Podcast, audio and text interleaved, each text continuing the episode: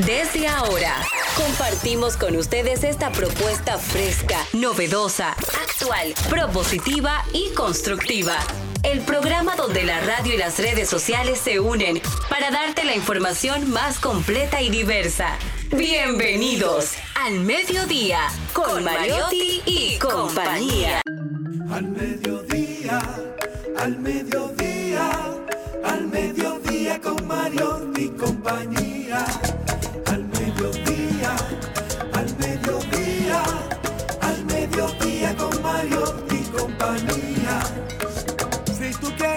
De foros alternativos y de tuiteros rankeados, este programa es tu amigo. Tu revista meridiana, para el talento una vía, para radio y redes variadas y con la canción del día. Al mediodía, al mediodía, al mediodía con Mario y compañía. Al mediodía, al mediodía, mediodía con Mario y compañía. Si tú quieres disfrutar de página para izquierda, en la calle y el hogar, por eso no te lo pierdas.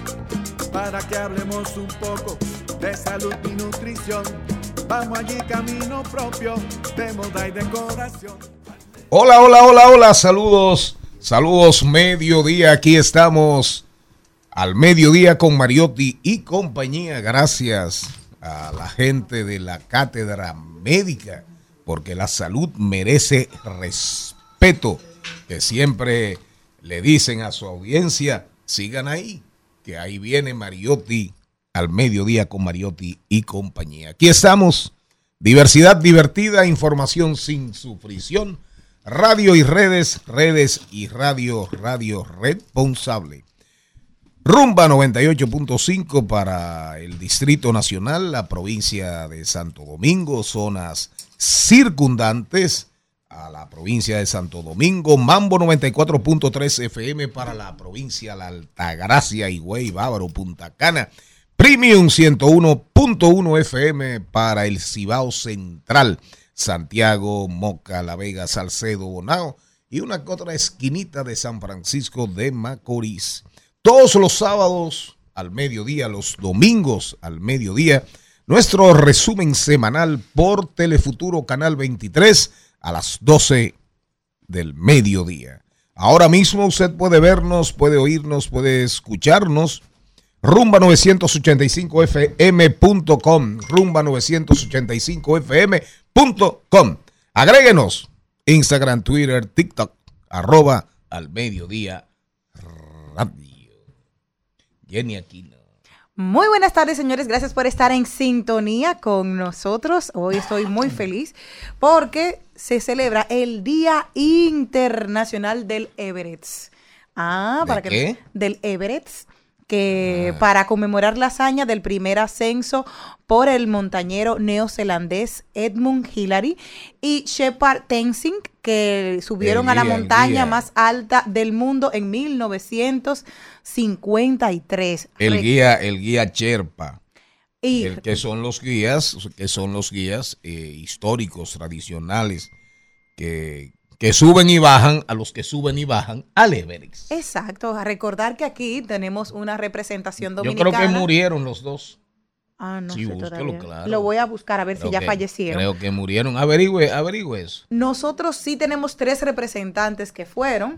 Estuvo Iván Gómez, ahí que subió un Karim Mella, que subió dos veces en el 2011 y en el 2017. Federico Jovine que no Y- llegó, No, porque se le trancó pero, la lo, cámara. pero lo intentó, lo intentó. Muy cerca quedó, pero se le trancó Sí. la cámara de, de, de aire varias veces y no podía Ese, ascender. ese chiquito es guapo. Sí, sí. Así como lo ven, sí, cualquiera que lo ve, ¿eh? Sí. cualquiera que lo vea, mi amigo Federico Jovine, al poeta Federico Jovine. Y e Iván Pero Lorenzo averígüeme, fue- Iván Lorenzo. Él, no, Iván Oh, Gómez. Ah, Iván Gómez. Iván Gómez lo que hizo fue guardar el cordón umbilical de su hijo cuando subió esa montaña, allá. Y dígame una cosa, ¿se murieron o no se murieron? Todavía estamos buscando. Búsquelo. Sí. Celine Méndez. Muy buenas tardes, feliz y agradecida de Dios de poder compartir este inicio de semana con este público maravilloso que siempre sintoniza el Mediodía Radio. Hacer unas felicitaciones especiales a todas las madres dominicanas y sobre todo, qué, qué chévere, me sentí tan feliz de ver todos estos perfiles tan bonitos de las personas que llevan unas redes sociales bonitas, amistosas, empáticas, con sus madres, fotos eh, ya que fueron realizadas con tiempo, bonitas.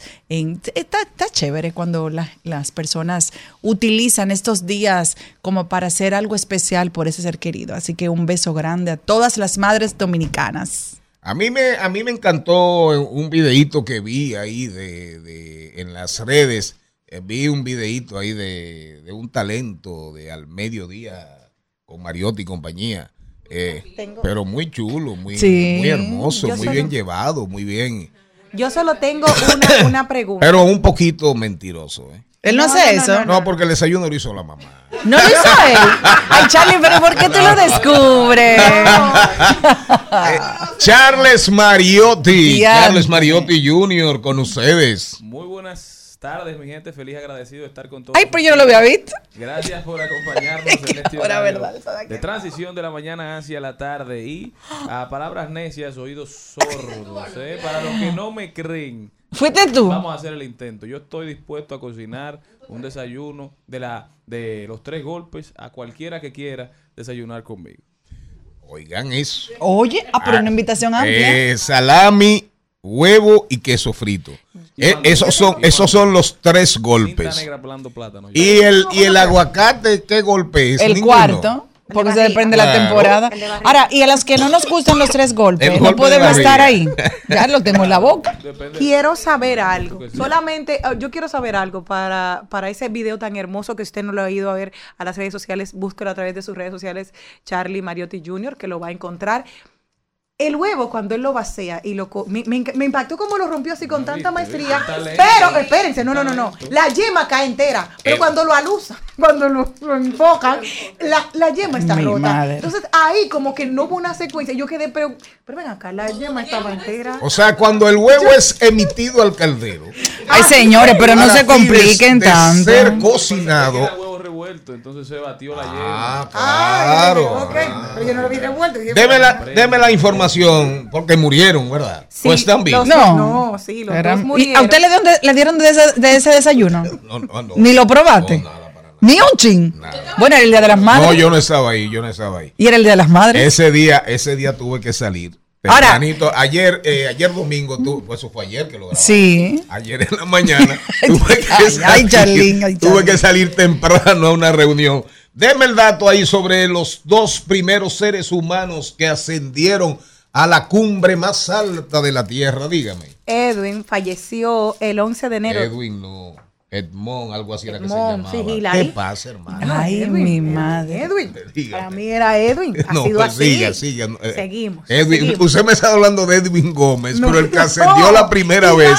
ya, y ya te lo Ah, eso ahora, mismo. acaba de enredar. Dígame, dígame. Edwin Edmond Hillary. ¿eh? Exacto. Edmond Ahora. Hillary Ajá. falleció el 11 de enero del 2008. Duró mucho. Sí, porque él nació en el 19 y Tensi murió el 9 de mayo del 86.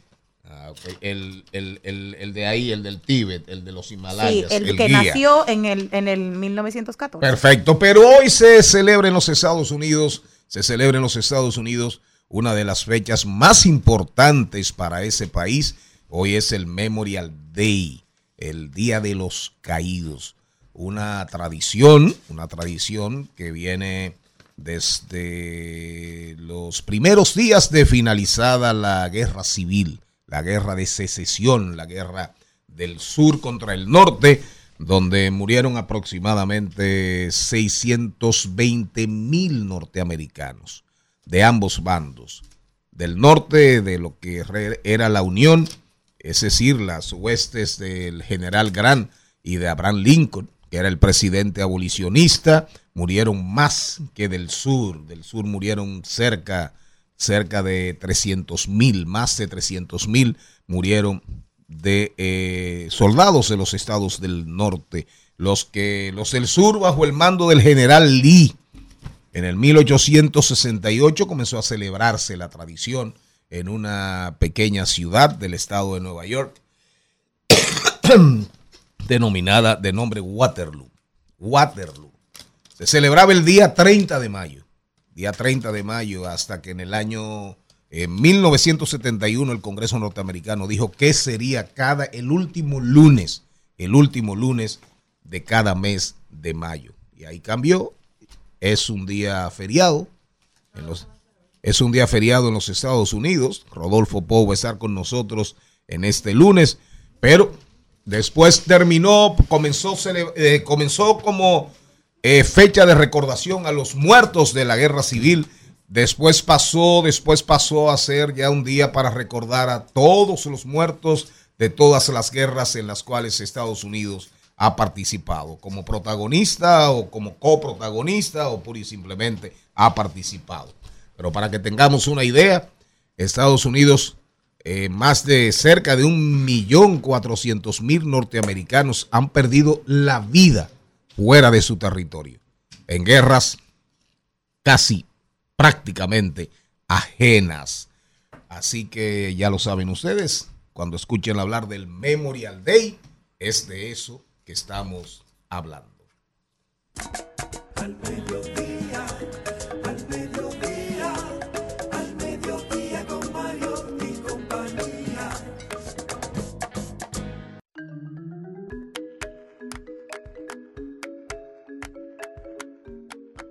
Nos vamos, nos vamos con el contenido. Hoy, hoy, hoy, hoy, hoy estaremos, hoy vamos a tener, lógicamente, deportes.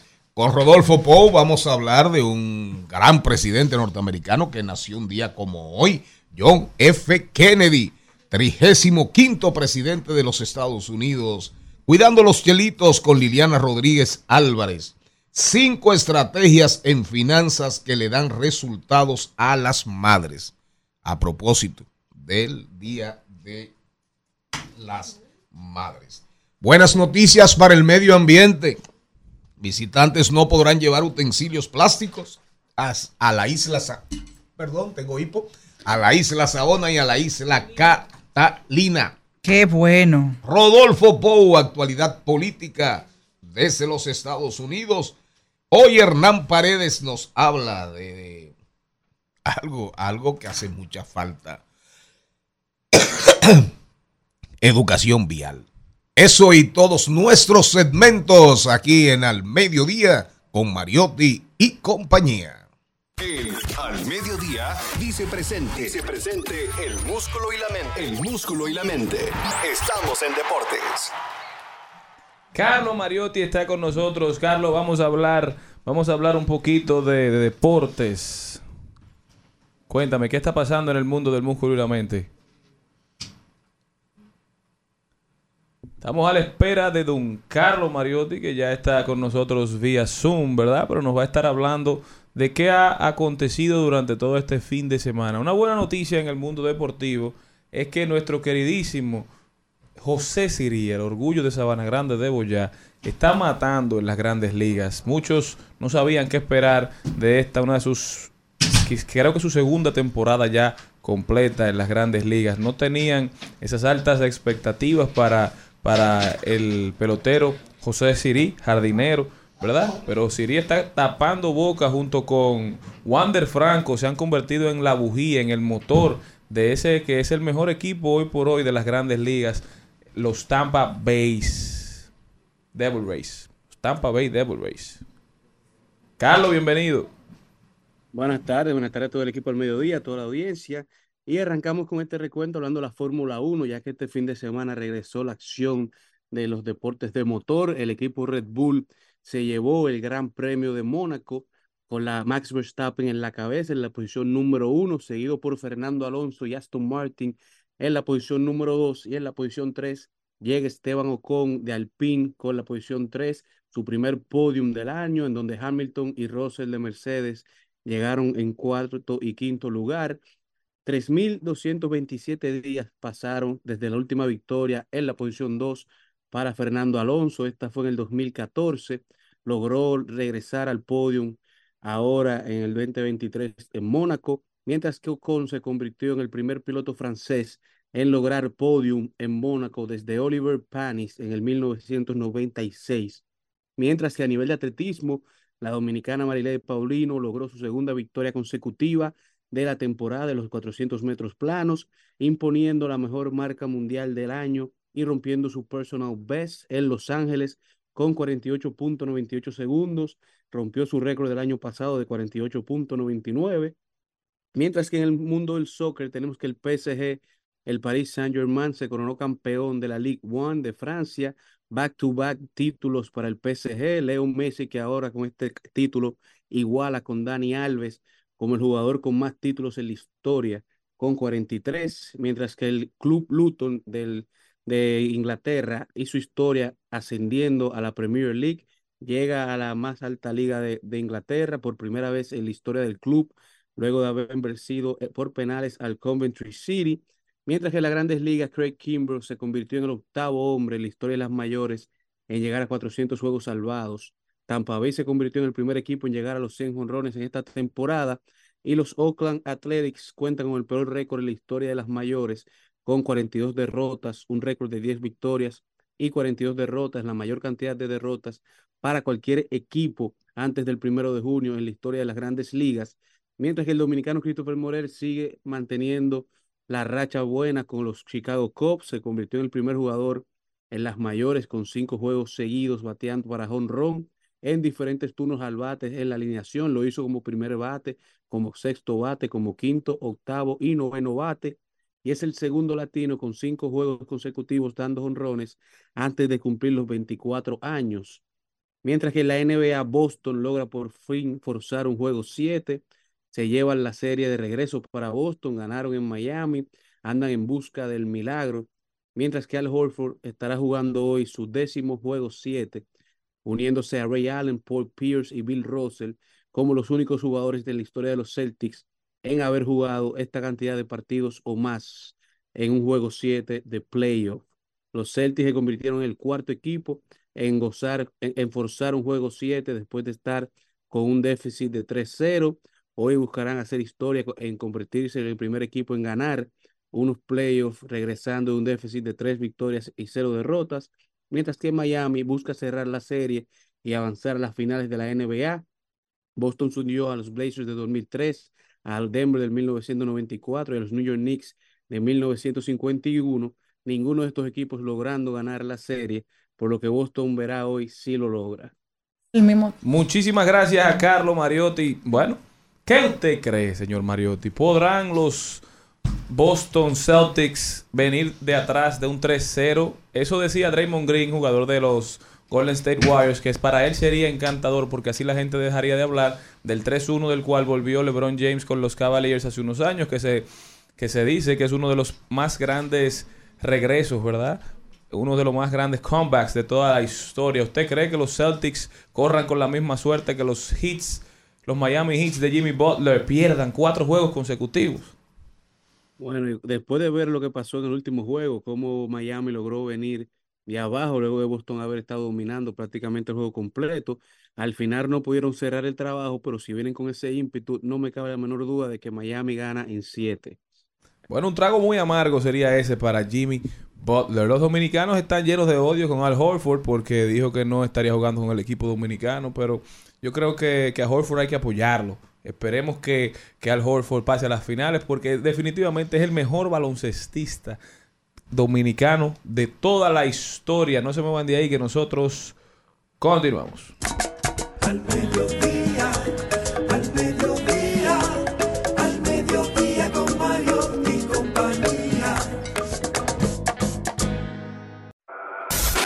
En Al Mediodía. ¡Ay! Lo dijo. ¡Ay! Lo dijo. ¡Ay! Lo dijo. ¡Ay! Lo dijo. ¡Ay! Lo dijo. ¡Ay! Lo Mañana. bueno, en la mañana hablan mucho mis hijos, pero esta vez quiero comunicarles un, un ahí lo dijo, compartirles que me llamó mucho la atención a raíz de que ya varios artistas públicamente han dicho cómo se encuentran en un estado de salud mental. Y dice así, cada vez que tenía un pensamiento negativo, Repetí afirmaciones positivas ocho veces seguidas para contrarrestarlo. Así es como comencé a amarme a mí misma. Tina Turner, 1939-2023. Me parece algo súper positivo. Yo hago algo parecido, pero no, sola- no por amarme a mí misma. Yo, yo, gracias a Dios, mi madre me enseñó y las monjas del colegio a amarme a mí misma sino cuando tengo algún sentimiento eh, negativo, algún sentimiento que no va acorde con mi filosofía de vida, porque somos seres humanos, estamos en la piel y muchas veces uno también tiene una cosa eh, media malita que te dice algo que no es lo correcto. Entonces yo trato de no llenarme eh, de ningún sentimiento que pueda abrazar a mi corazón, porque al final quien está siendo infeliz es usted. Por eso hay que soltar, por eso hay que perdonar, por eso hay que dejar tantas cosas atrás. El problema es del otro. Siga su vida tranquila, que es mejor caminar en la vida sin una mochila llena de piedras. Y para mí tiene ese, ese sentido porque mm, recordaba mucho un libro que para mí aprovecho apro- para, para recomendarlos. Se llama La llave. Yo creí que hablaba de todo lo que era la, la atracción, de la ley de la atracción. No, no, no, no, no. Es para que te pares en el mundo real, porque llegas a abrumarte por algo que tú vas a imaginar que va a pasar y tú empiezas a elucubrar y te pintas el peor escenario y ellos te dicen, ok, párate aquí. Eso que te abruma está real, lo puedes palpar, lo puedes ver. No, y hacen que el monstruo, que es grande y gigante frente a ti, se vuelva pequeñito y tú dices, ok, pero es que esto es significante. O sea que es importante. Pero hablando precisamente de salud mental, nos vamos de Tina Turner a Alejandro Sanz, que dijo el pasado fin de semana, el viernes, lo publicó a través de su cuenta de Twitter. Tiene el corazón partido, Alejandro. Lo, sí, lo dijo, dijo, no estoy bien. No sé si esto sirve de algo, pero quiero decirlo. Estoy triste y cansado. Por si alguien más cree que hay alguien que siempre está en una brisa de mar o en un fuego artificial en una noche de verano, estoy trabajando para que se me pase. Llegaré a los escenarios y algo dentro me dirá qué hacer, pero a veces no quiero ni siquiera estar, literalmente, solo por ser sincero, por entrar, no por entrar al ruido inútil. Sé que hay mucha gente que se siente así. Si te sirve, yo me siento igual. Y es esa parte de que nos hemos hecho más humanos a partir de la pandemia. Importantísimo. Tú dices, ok, Alejandro Sanz, un hombre famoso que lo conocen en el mundo entero, gracias a Dios, tiene salud, tiene los hijos que tiene, tiene una relación estable actualmente. Es un hombre que se ve muy bien, que es muy disciplinado, que tiene millones, que tiene casas. Entonces dice, ¿y todo eso lo hace feliz? No, él también tiene sus días grises. Es eso importante. Entonces, eh, muchas veces estamos viendo la ventana de las redes sociales para nosotros entender y empezar a comparar nuestra vida con, con el mundo yuppie que se ve a través de las redes sociales, pues es enseñar eso, de que él también tiene sus días amargos, sus semillitas amargas, sus días complicados, y dice, si le sirve a alguien, yo también me siento así. O sea, es buscar ayuda, buscar profesionales que te puedan ayudar a salir del bache en un momento determinado. Yo pienso que el tema de la salud mental llega en una situación que afortunadamente uno puede hablar claramente de esto, porque antes ir a un psicólogo eh, era como que tú tenías una enfermedad contagiosa. La gente iba en horario donde nadie te viera, era como misterio, cuando eran personas públicas. De hecho, muchos médicos iban, inclusive, depende quién era el paciente, hasta sus casas, porque ellos no se atrevían a ir a un consultorio médico. Y qué bueno que ya el tema de la salud mental, los famosos pueden también servirle de guía de que yo también estoy mal, independientemente de que soy una persona que aparentemente puedo tener todo en la vida, porque ¿a qué tú llamas éxito? ¿A qué tú llamas felicidad? ¿A tener mucho dinero? ¿A tener muchos carros? ¿A cambiarte de esposa cuando te da la gana? ¿A poder comprarte lo que tú quieras? Y cuando tú llegues a esa casa, a esa mansión, estar completamente vacío. Ese es el éxito. Yo no quiero ese éxito. Ah, no me interesa. Entonces, es. así hay muchas personas en el mundo y, y lo importante es, como dice Jenny, buscar ayuda.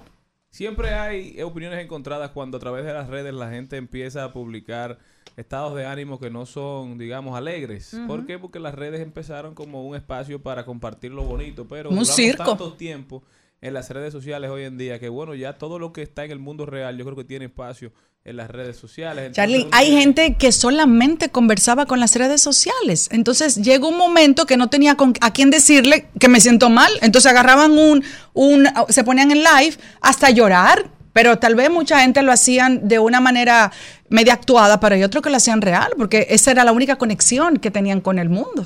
Claro, entonces ahora es más natural y cada vez más aceptable, porque antes si tú llorabas en una red social, la gente decía, está buscando atención, está buscando like, está tratando de, de ser em- de que la gente empatice con él, pero para sacarle un beneficio económico. Y realmente hay gente, como dice Celine, que dura tanto tiempo en las redes sociales como en, en la- en el mundo virtual, casi más tiempo del que dura en el mundo real, porque al final se mantienen siempre mirando una pantalla. Entonces, normalizar estos estados de ánimo para que la gente entienda que no todo el tiempo debemos ser perfectos. Pero el que también lo dijo fue el actor Tom Hanks. Mientras ofrecía un alentador discurso para los recién graduados de la Universidad de Harvard, el actor les pidió defender la verdad y sus ideales. ¿Cuál es la verdad de la que habla nuestro queridísimo Tom Hanks? Él decía, porque la verdad para algunos ya no es empírica, ya no se basa en datos ni en el sentido común, ni siquiera en la decencia común. Eso lo dijo el ganador de dos premios Oscar. Decir la verdad ya no es el punto de referencia para el servicio público, ya no es el bálsamo para nuestros miedos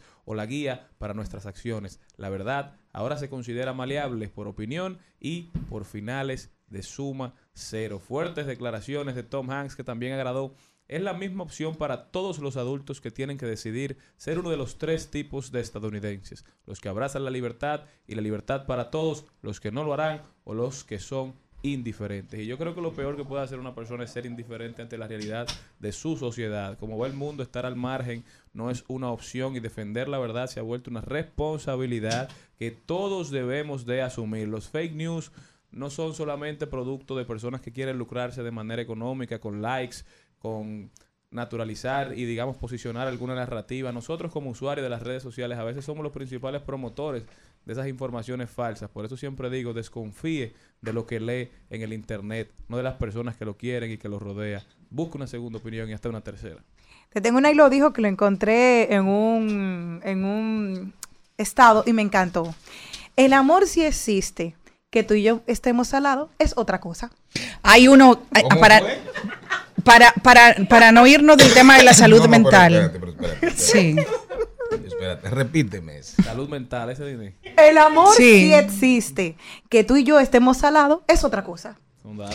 Mira, hay, hay algo que me gustó que subió José Jan y no quiero dejar de pasarlo. Y lo hizo. José Jan es un diseñador dominicano de ropa masculina muy respetado en nuestro país. Y dice, muchos viven buscándole sentido a todo en la vida, en lugar de sentir todo en la vida. Ay, Así de Ese sencillo. me gusta. Lo dijo. Ese me gusta.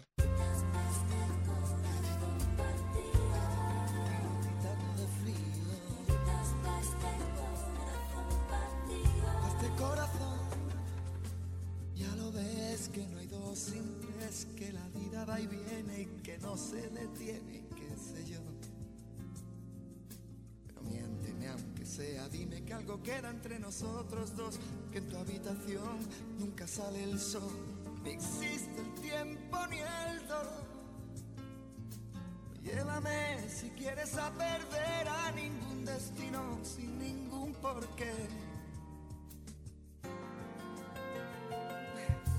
Ya lo sé, mi corazón que no ve, es corazón que no siente, corazón que te miente, amor.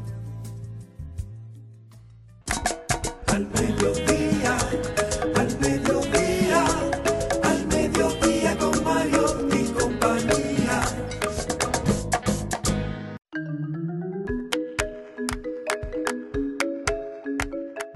Hoy hay dolor, dolor en la democracia dominicana. Le duele a la democracia dominicana esta partida. Al Partido de la Liberación Dominicana, sin dudas, partido de toda su vida. Fue fundador, don el compañero, simplemente compañero Vidó. Compañero Vidó Medina, simplemente. Falleció Vidó Medina, el gran José Joaquín, de justicia, un paladín de incólume disciplina. Ex rector fue de la UAS, fue un bochista en exceso, con moral de carne y hueso, que ya hoy descansa en paz.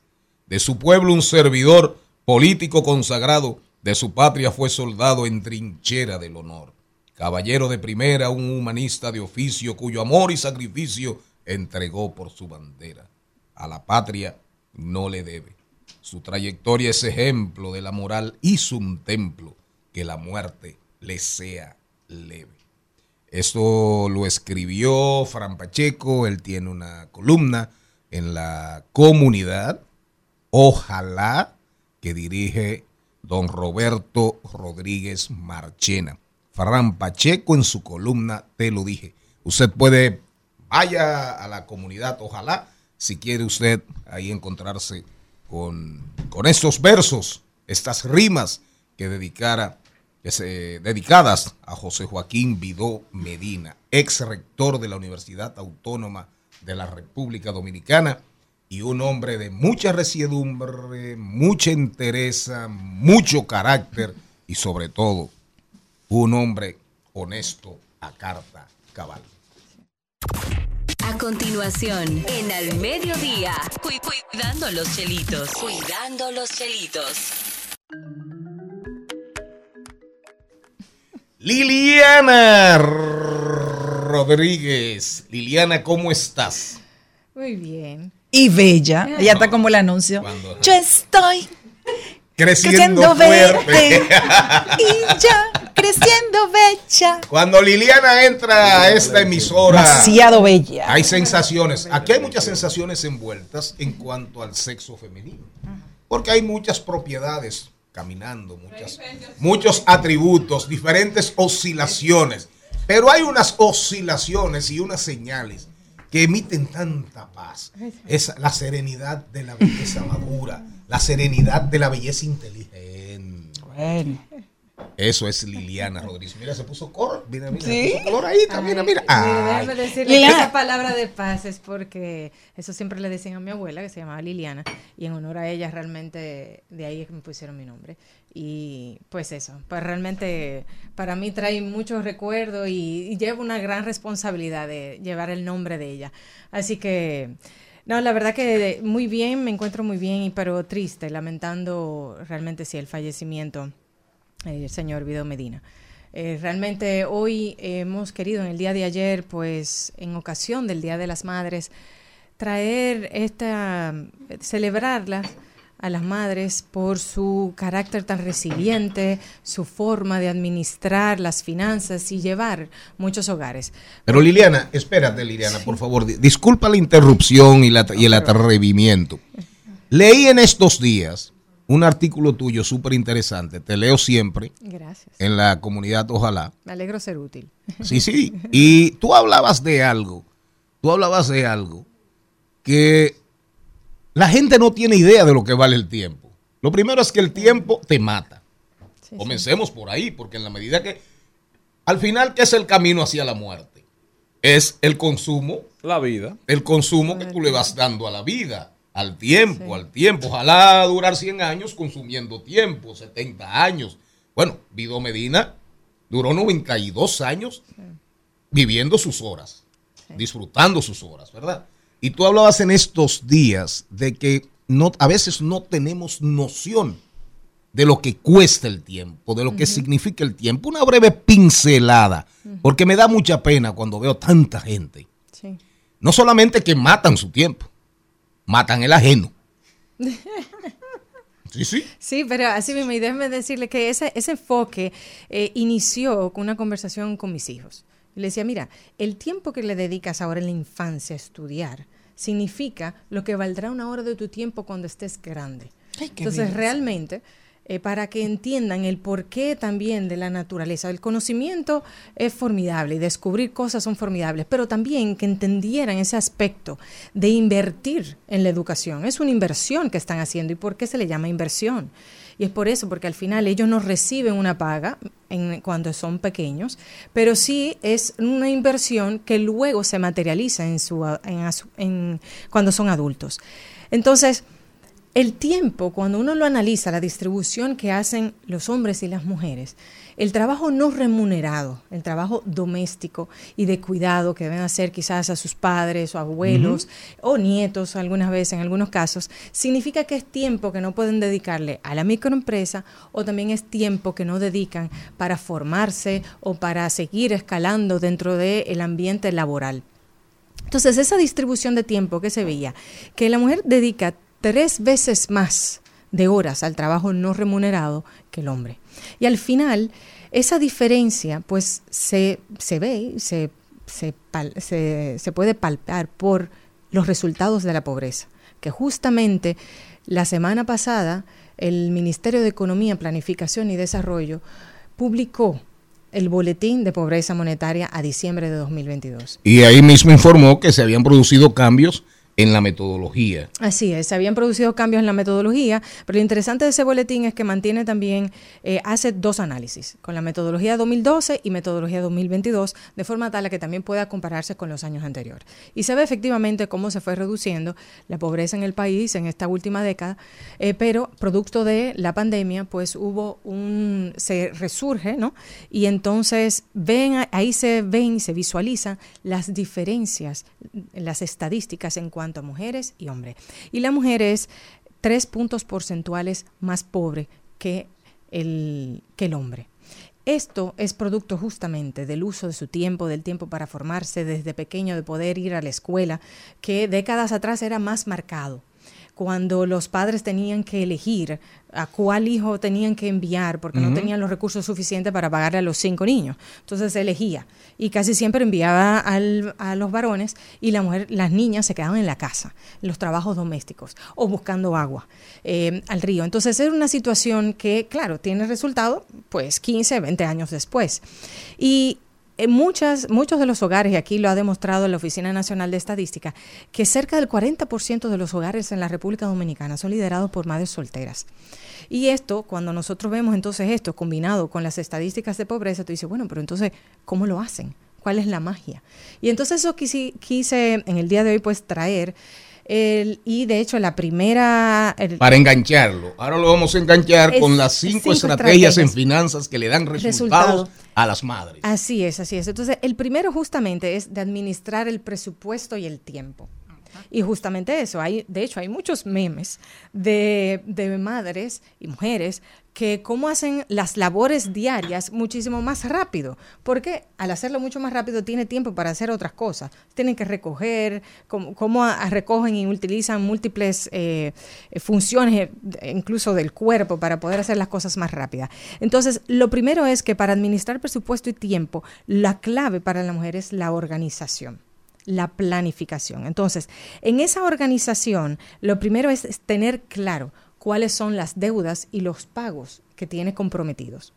Entonces, por experiencia y conversando con muchas mujeres, hasta las personas que, que no tienen agilidad con tema tecnológico, algunos lo llevan en Excel, hasta en un espacio dentro de su computadora de la oficina o en la casa, pero también en mascotas llevan un control de todo lo que tienen y de compromiso, y que eso no puede faltar. Pero lo interesante también, que aparte de eso, eh, de los gastos, en, los compromisos que tienes mensualmente, son aquellos que muchas veces no están visibles en el presupuesto. ¿A cuáles me refiero eso? Muchas veces nosotros hacemos el presupuesto mensual, no anual. Entonces hay gastos ocasionales como seguro del vehículo o llegó eh, la hora de comprar libros o uniforme o el treceavo salario de la trabajadora doméstica. El IPI. entonces, el IPI también. Entonces, esas cosas, mm, eh, muchas mujeres en temas de organización de presupuesto, lo que van haciendo es que van reservando para no tener que sobreendeudarse en un momento específico. El segundo tema que, que sí quiero mencionar em, es el tema de comparar precios y aprovechar las transferencias. Hablábamos de aprovechar las transferencias y eso lo veíamos en el boletín de pobreza monetaria cómo las transferencias monetarias que realiza el Estado y el, el apoyo que dan a través del programa de alimentación escolar, eso reduce la pobreza en 4.3 puntos porcentuales. Es decir, que si eso no existiera, la, los niveles de pobreza en el país Fueran fueran mayores. 4.3 po- puntos porcentuales mayor. Entonces, esa, lo primero que eso implica un, un efecto y cómo eso se traslada al sector privado y a lo individual. Aprovechando esas ofertas, esos cashback, esos descuentos que ofrecen muchas herramientas. Aquí lo hemos conversado, pero haciendo un análisis. Imaginemos que una persona eh, gaste, una, una madre gasta 7.500 pesos mensual en alimentación para, para su familia completa. Al final, en el mes, serían 30.000 pesos por una familia que pueda tener dos a tres niños. Esto, esos 30 mil pesos en el año, son 360 mil pesos en alimentación, nada más. Entonces, si uno tiene una tarjeta de crédito que ofrece un descuento de un 5 o un 7% por consumir en ese supermercado, estamos hablando de más de 20 mil pesos en descuentos por la tarjeta de crédito, lo cual supera el monto de renovación, el costo de renovación de esa tarjeta. Igual el tema de comparar precios. Eso es útil eh, porque cuando uno ve algo que no le interesa, uno puede tener la tentación de uno inmediatamente adquirirlo. Pero ¿qué hacen muchas madres? Muchas madres lo que hacen es que comparan.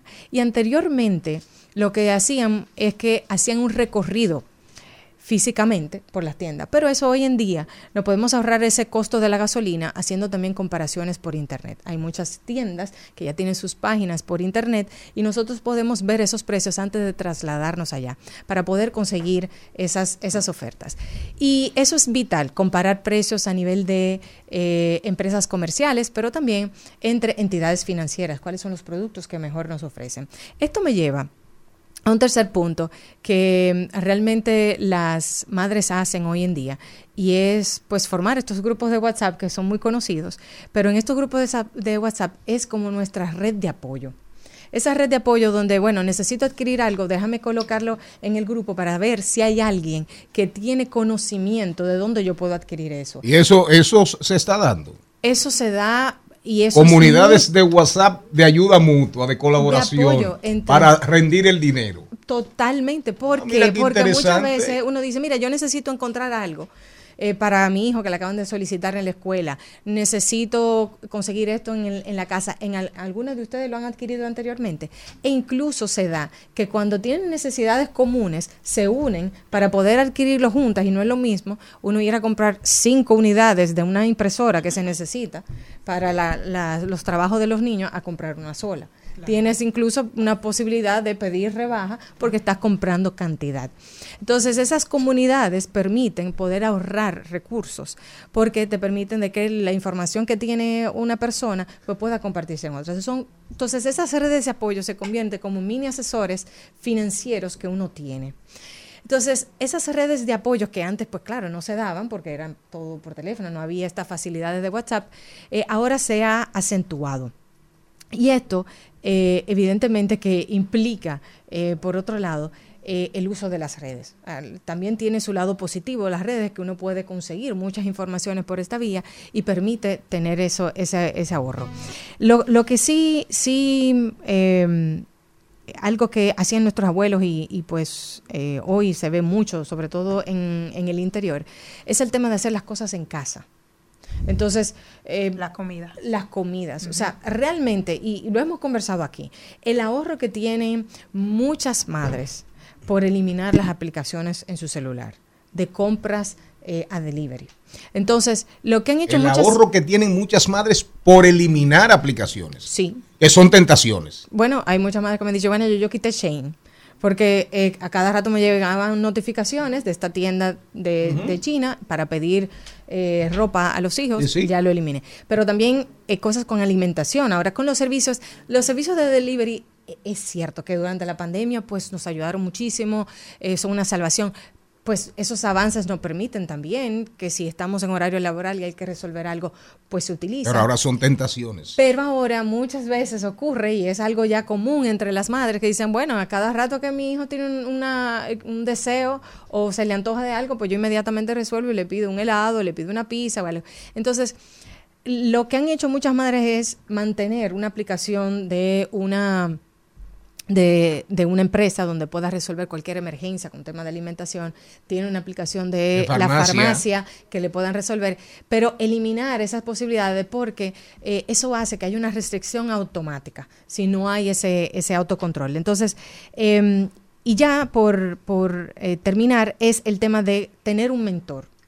Yo realmente eh, cuando... Tener un mentor en Ay, tema de yo finanzas. entendí un mentor, dije, eso lo usaban todas las madres para cada vez que estábamos malitas. Y era la cura de todos Sí. los males.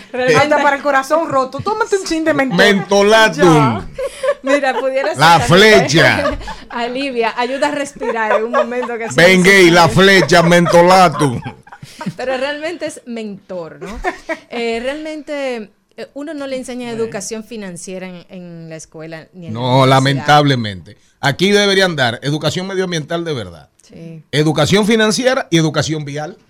Sí, es cierto. Tres materias adicionales. Y déjeme decir que realmente la educación vial, por lo menos en el momento que a mí me tocó hacer la evaluación, yo hice mi evaluación teórica, mi evaluación práctica, y realmente todavía el día de hoy esa evaluación teórica me sirve y la aplico. Claro. Eh, aunque uno debería de revisarlo, como todo, para uno Cada cierto recordar tiempo, ciertos claro. detalles que uno no... Yo, pienso que escucho cuando uno va a renovar la licencia, qué sé yo, cada 10 años, que te manden a hacer un examen de nuevo, algo así. Sí, bueno, aquí te hacen No una abusen, evaluación. no abusen Ahora tampoco. cuando renueves la licencia, no, No hacen nada. La, la, la evaluación no es teórica, pero sí te hacen evaluación de salud, de Sí, condiciones de salud, pero hay cosas Sí. que la gente Pero se la teoría. aprendió antes. Sí, sí, sí. Pero eso, ya el último, la última estrategia que sí quería comentar es eso, de seleccionar Mentor.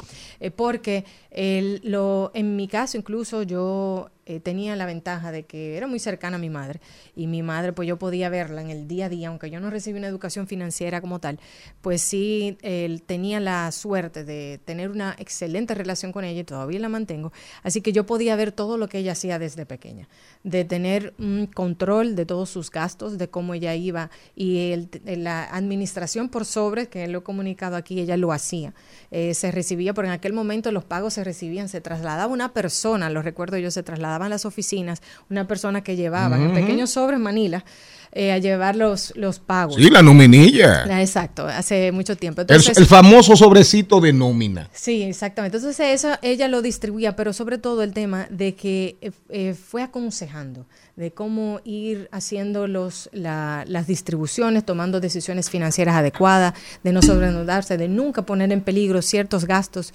de tema de vivienda, de alimentación, de, de transporte, que son eh, que, no, que no pueden faltar. Ya después todo lo otro era adicional. Entonces, en todo eso, eh, y ahorita lo, lo conversaban, el tema de la salud mental, que ayude también esa comunicación, eh, esa mentoría, de uno buscar una mentoría, también hacerlo con sus hijos. O sea que, nada, eso quería importante y ojalá le pueda ser de utilidad porque realmente hay muchas enseñanzas de parte de las madres de cómo administrarse. Liliana Rodríguez, colaboradora estelar de este programa y de la comunidad Ojalá. A propósito de madres, oiga, a propósito de madres, de hijos, hay una canción de Joan Manuel Serrat que se llama Princesa, que cuenta la historia de una madre respecto a una hija que quiere ser conductora de televisión, artista, declamadora, bailarina. Y en una de sus partes, como yo sé que no la van a poner exactamente ahí, le dice la madre a la hija, tú no has nacido para pasar las fatigas que yo pasé, sacándole el dobladillo a un miserable salario que no alcanza a fin de mes. Venimos a rodar por el mundo, pero antes, Princesa de Joan Manuel Serrat.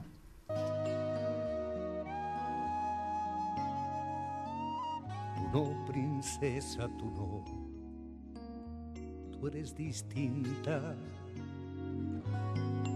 No eres como las demás chicas del barrio. Así los hombres te miran como te miran. Así murmura envidioso el vecindario. Tú no, princesa, tú no. Tú eres la rosa que fue a nacer entre cardos como revancha a un arrabal despiadado en donde el día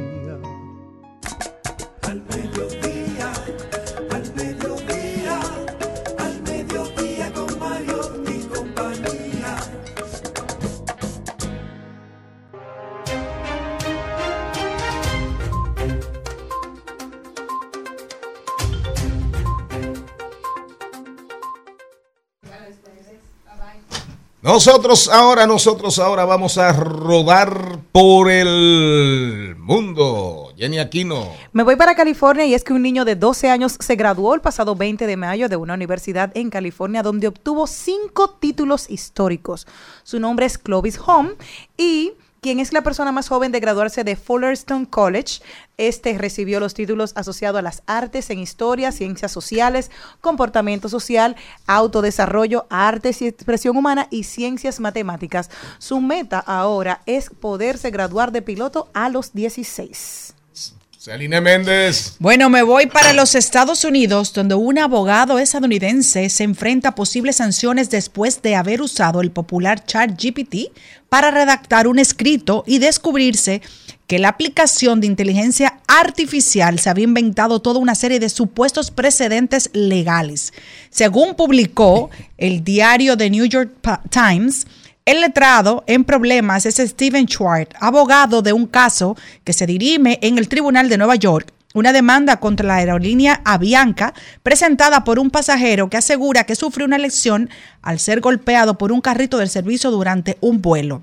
Schwartz representa al demandante y utilizó a ChatGPT para elaborar un escrito en el que se oponía a una solicitud de defensa para el caso que fue desestimado lo que estábamos hablando, estas inteligencias artificiales solamente son tan buenas como la información que se les suministra. Entonces agarra todo lo que hay en la red sin hacer la diferencia de qué es cierto y qué es falso. Entonces por eso se prestan para mucha, mucha, mucha desinformación. No, Pero- y tal vez ese señor tenía un nombre parecido a muchas personas en el mundo. Entonces agarró y sumó todo eso y se lo puso aquel. Armó tremendo expediente, ¿eh? Ojalá y le quiten la licencia.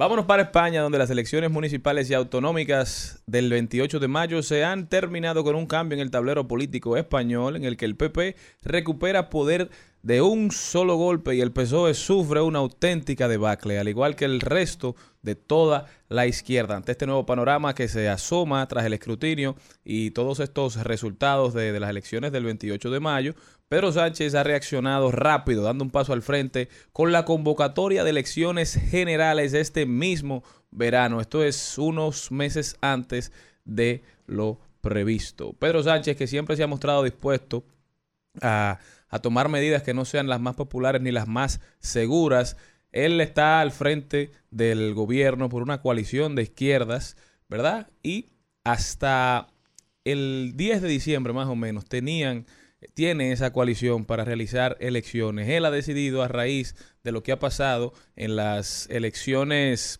autonómicas avanzar, adelantar estas elecciones y la nueva fecha ya ha sido decidida. Ha dicho que van para elecciones generales el 23 de julio. Así lo hizo.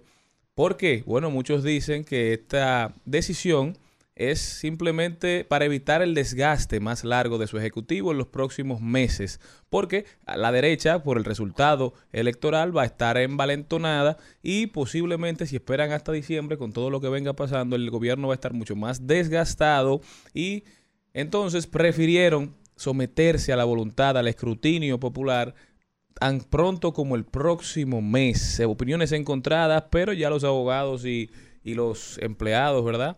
Del PSOE están tomando las medidas legales para poder llevar a cabo las elecciones el 23 de julio. Eh, Pedro Sánchez tendrá que aplicarse muy, pero muy a fondo, ¿eh? Porque le dieron una, le dieron una soberana pela, perdió lugares en claves, eh, en claves claves, los perdió. Y en el caso de Turquía, en el caso de Turquía se mantiene el mismo. Er- Erdogan es que se pronuncia. ¿Cómo es que se pronuncia eso, Jenny Aquino? No sé, yo Y no me he es que en estos de- países donde hay diferencias claras entre la izquierda, la derecha, los de centro, lo que están tratando de hacer todos los partidos es radicalizar a su base, no necesariamente sobre el fundamento de lo que ofrecen, sino sobre lo que ofrecen los otros, no de lo que ellos van a hacer, sino de lo que no van a hacer, porque definitivamente en el mundo de la política últimamente el odio puede mucho más que el amor. Yo me quedo en República Dominicana solamente para decir lo que dicen algunos medios hoy, una noticia como para preocuparse. Ya eh, la deuda dominicana, la deuda dominicana, la deuda consolidada, toda la deuda del Estado, del, del gobierno dominicano ya anda en 70 70.5, 71% del Producto Interno Bruto. Es decir que, bueno, Dios nos coja confesados porque hay amenazas claras de recesión en Alemania. Ya están hablando de prácticamente entrada a la recesión. Aunque Rodolfo Pou nos va a hablar de esto, no se sabe finalmente lo que va a pasar. Sigue la guerrita, sigue la guerrita en Estados Unidos con el tema del tope de la deuda y siguen los pronósticos de que Estados Unidos inevitablemente va camino a una recesión. Ay, santo Dios mío,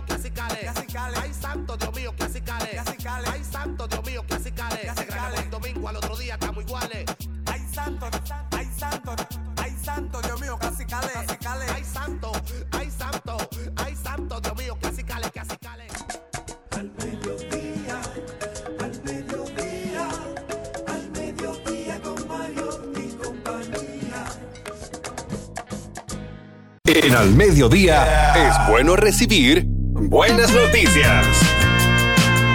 Es bueno recibir buenas noticias con Mariotti y compañía. Celine Méndez, dame una buena noticia. Bueno, tenemos una muy, pero muy buena noticia. Con el objetivo de fomentar la sostenibilidad y el cuidado del medio ambiente en las Islas Saón y Catalina, representantes de entidades públicas y privadas se comprometieron este fin de semana a respaldar la eliminación del foam y del plástico de un solo uso en estos espacios. Los representantes del Ministerio de Medio Ambiente, el Consorcio Energético Punta Cana Macao, Sostenibilidad 3RS y el Fideicomiso de O Sostenible encabezaron un encuentro en la comunidad de Mano Juan, en la isla Saona, en el que se anunció esta resolución para eliminar el foam y el plástico en un plazo de 60 días.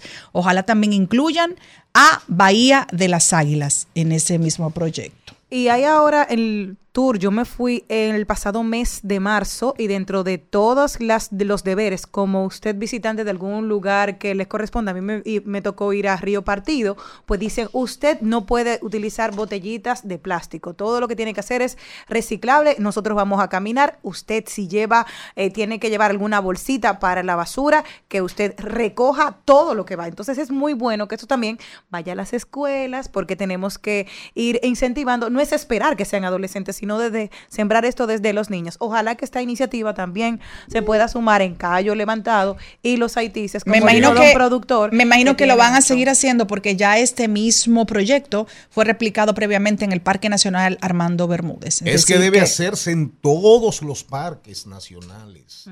Pero de verdad, de verdad. Bahía de las Águilas. Bueno, yo fui a ver Eso- a las águilas y me dio mucha pena. Eso es un santuario. Uf, aquí hay mucho. ríos, aquí hay lugares que usted va y eso da pena. Pena. Mire, yo estuve ahí en la zona de, eh, del río Yásica eh, cuando cruza cuando cruza la carretera de Gaspar Hernández hacia Veragua, Gaspar Hernández hacia Cabarete, Puerto Plata. Y un río hermosísimo, un río hermosísimo, ya cerca de la desembocadura. Y eso es penoso, eso es penoso. Aquí hay santuarios, aquí hay lugares tan, tan hermosos. Y sin embargo, somos tan babosos Y tan puercos. que los afeamos, los dañamos. Y por eso es que hay gente, hay cada día hay más científicos que dicen, más científicos y más estudios que dicen que nos acercamos a la quinta extinción masiva de la humanidad. Al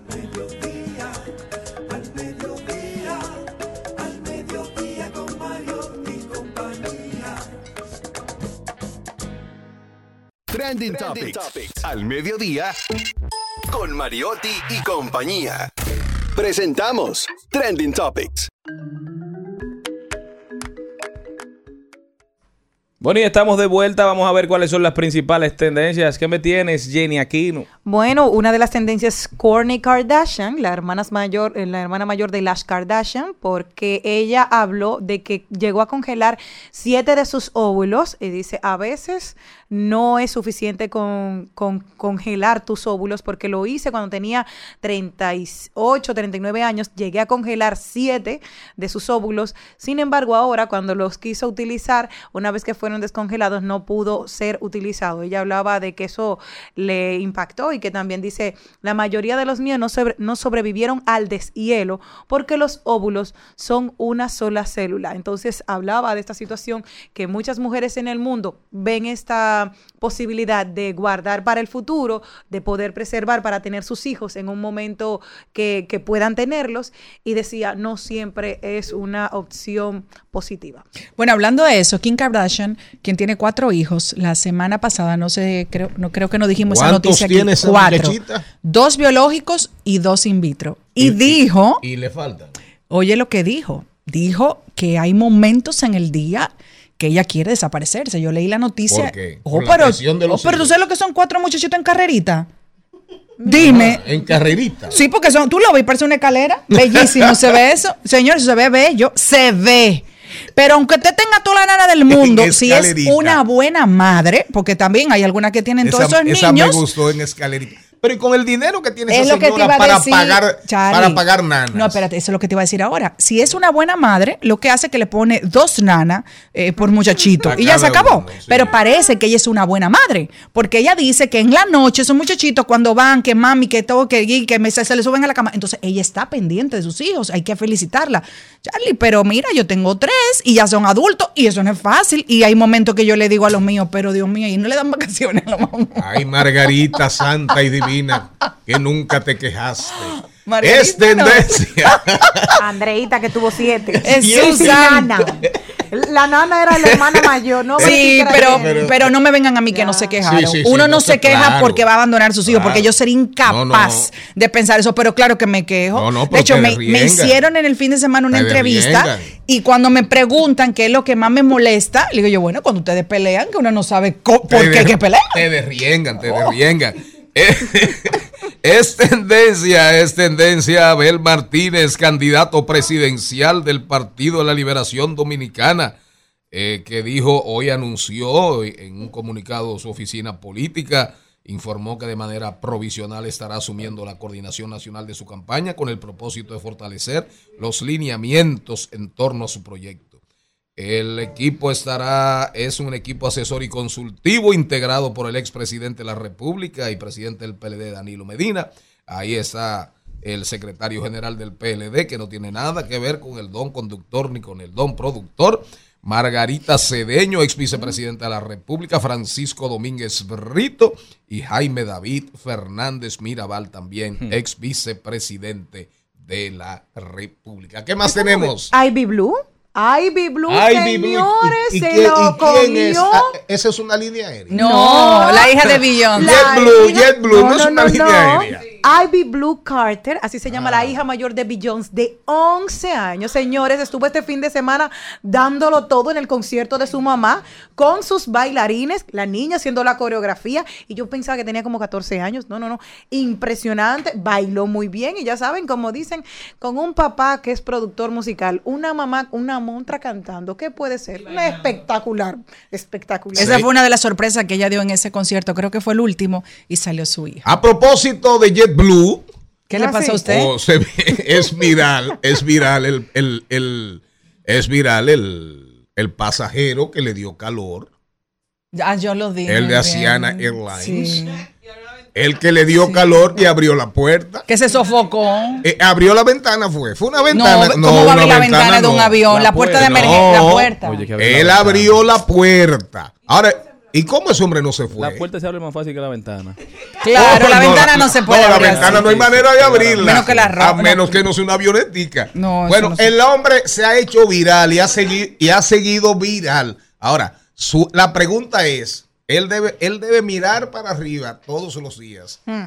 y decirle a Dios gracias. Porque estoy viral, pero fácilmente. No, pero creo que está preso. Fácil, sí, claro. Preso. que- pero está vivo. Sí. pero está vivo. Bueno, yo espero que a Está partir de vivo. ahora las Nadie líneas aéreas pongan ¿Eh? mayor control Yo en creo que esas a puertas. Un libro, el día que me dio calor en un avión. No, no, pero eso no tiene madre.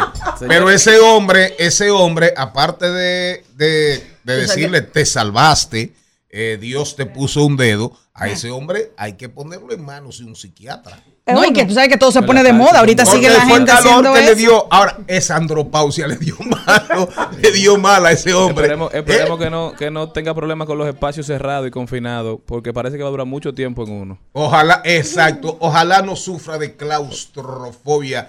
Al regresar después del segmento de las tendencias de Trending Topic, nos vamos para los Estados Unidos con nuestro colaborador estrella, Rodolfo Pou. Haya querido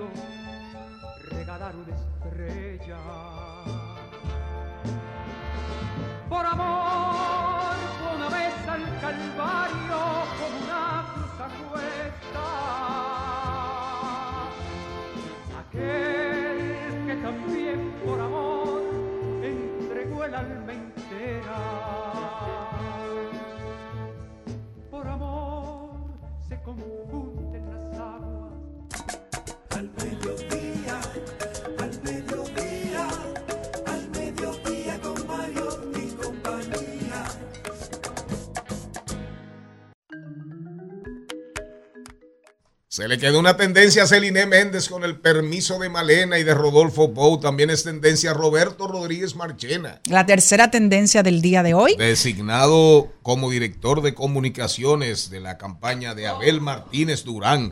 Rodolfo, ¿cómo andamos? Si es que andamos. Volando. Buenas tardes a todos aquí en día feriado en Estados Unidos. Hola, Rodolfo. Hola jóvenes. Hola, Rodolfo. Rockstar, ¿cómo están? Rodolfo, cuéntanos, Rodolfo, ¿qué está pasando en los Estados Unidos, Rodolfo?